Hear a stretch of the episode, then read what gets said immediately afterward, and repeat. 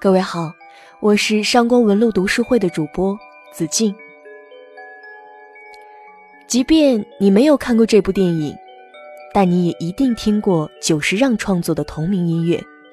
它的普及程度，基本上你打开任意一个音乐盒，那熟悉的旋律都会响起。作为宫崎骏吉卜力工作室成立后的第一部动画，《天空之城》在一九八六年上映之际，票房低得令人发指。仅仅是当年票房冠军的零头，而这种滑铁卢的失败，也是宫崎骏老爷子第一次萌生出退休的直接因素。三十年后，这部电影早已口碑翻盘，豆瓣评分九点一分，原因无他，好看是最直接的反馈。它可以是孩子的梦，也可以是成人的童话。它将一个冒险的故事。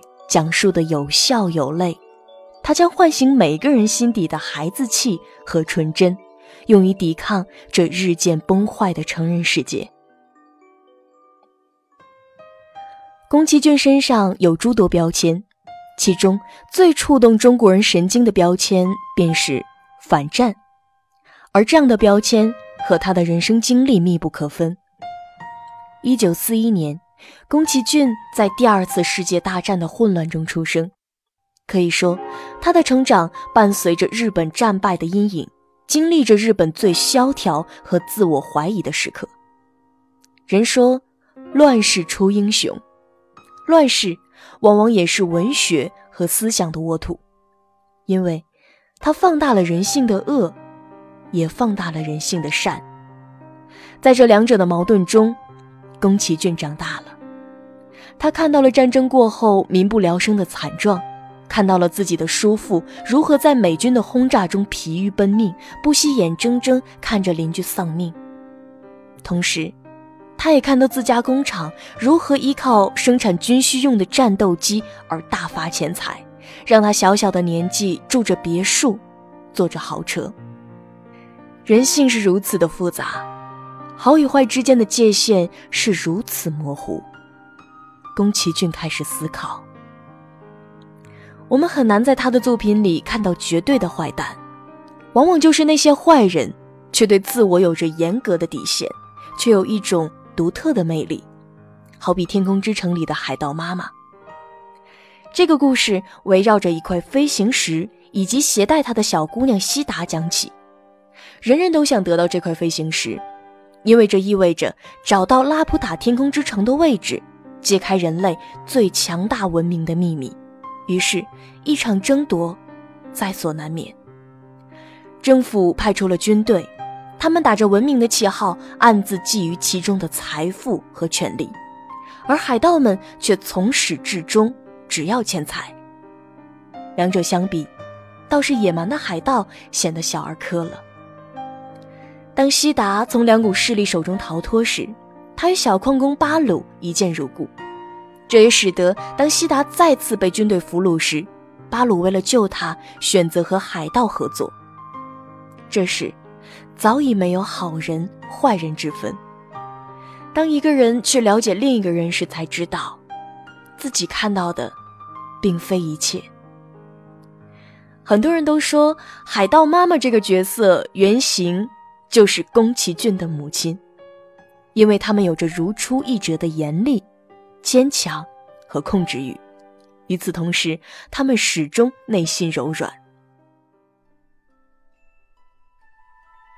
我最喜欢电影里的一句话是结尾的时候，海盗妈妈搂着西达说：“头发被剪掉了才是大事，那些枪炮火光，那些金银财宝，在这一刻都不值一提了。”唯有情字最珍重。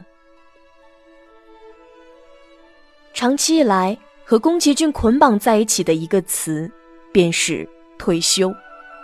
未完待续的统计里，从1986年开始到2013年，宫崎骏总共宣布了七次退休，也宣布了七次复出。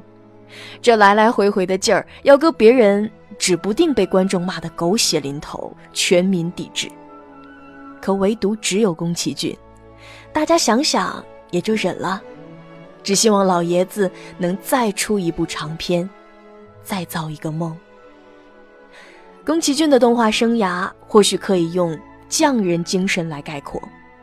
在成名之前，他也并非一帆风顺，在底层默默无闻的工作了十几年，直到四十四岁，宫崎骏方才和友人创造了吉卜力，创造出了《天空之城》，反响还分外惨淡。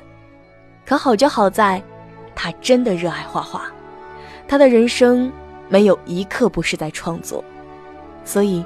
就算失败，就算向全世界宣告干脆隐退算了，这段时间仍旧手痒心痒，要画给全世界看。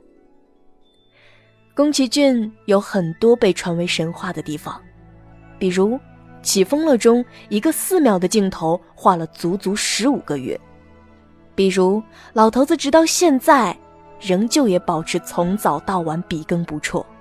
这不禁让我想到最近刷屏的一个新闻：日本在2002年有一位诺贝尔奖获得者，叫田中耕一。他除了是日本史上最年轻的诺贝尔化学奖得主外，还是一家小公司的基层职员，既没有博士学位，也没有硕士学位。田中耕一拿诺贝尔的原因是他28岁歪打正着的一个实验。一不小心就攻克了前人束手无策的化学难题。十几年过去，这个突如其来的奖拿的是名不正言不顺，也颇为不服众。而田中本人也深受困扰，甚至在采访时说出“让我一个人待着”这样的话。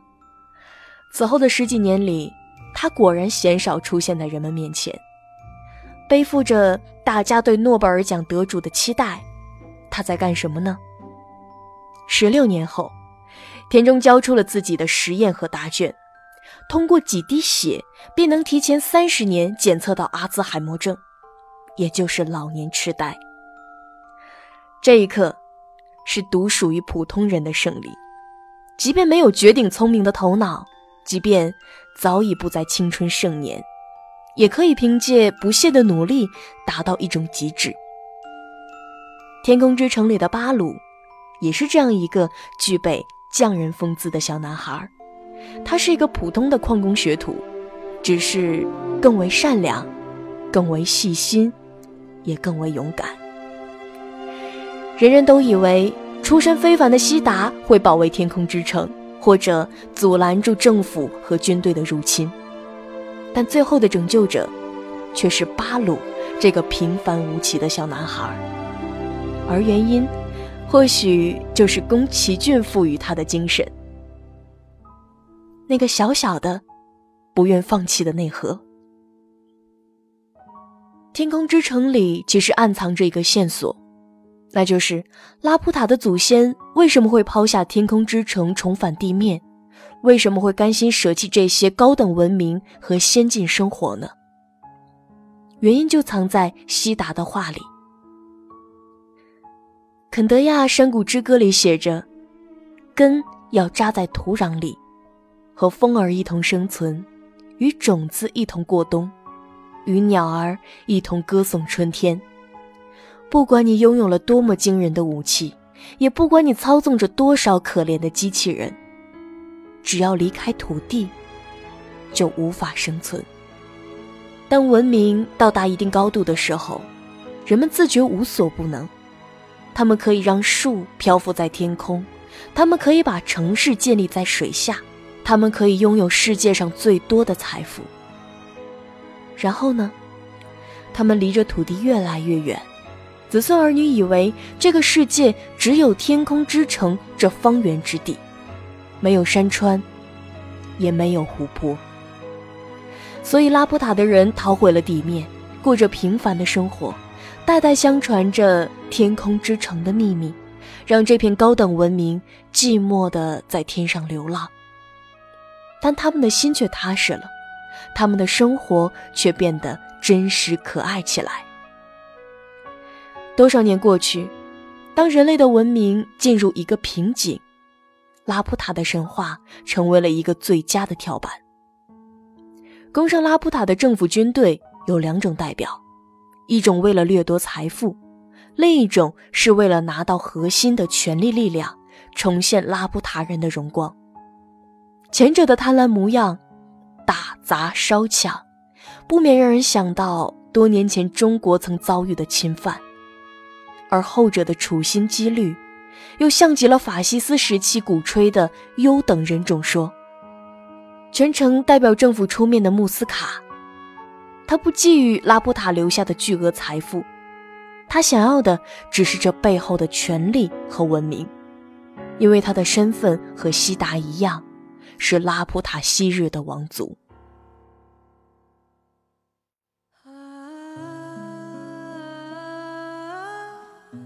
人的欲望就是这么无穷无尽，也分外可怜。野心无限的穆斯卡以为握住了征服拉普塔的核心，就能操控起巨大的能量，横行整个世界。他是为了私欲，嘴上却说这是拉普塔家族本应该拥有的。这不是某个典型的反派或者个例，我们又何尝没犯过这样的错误？用看似合理的说法来赋予自己的欲望一个出口，这样的结果会是什么呢？我们费尽心思征服了自然，玩弄宇宙规律与掌中，最后又得到了什么呢？拉布塔人费尽心思回到地面，去过那种平凡的生活，难道不是一种警示吗？曾坐拥了一切虚无的财富、科技，才知道双脚踩在柔软的土地上，呼吸山风，是怎样的奢望。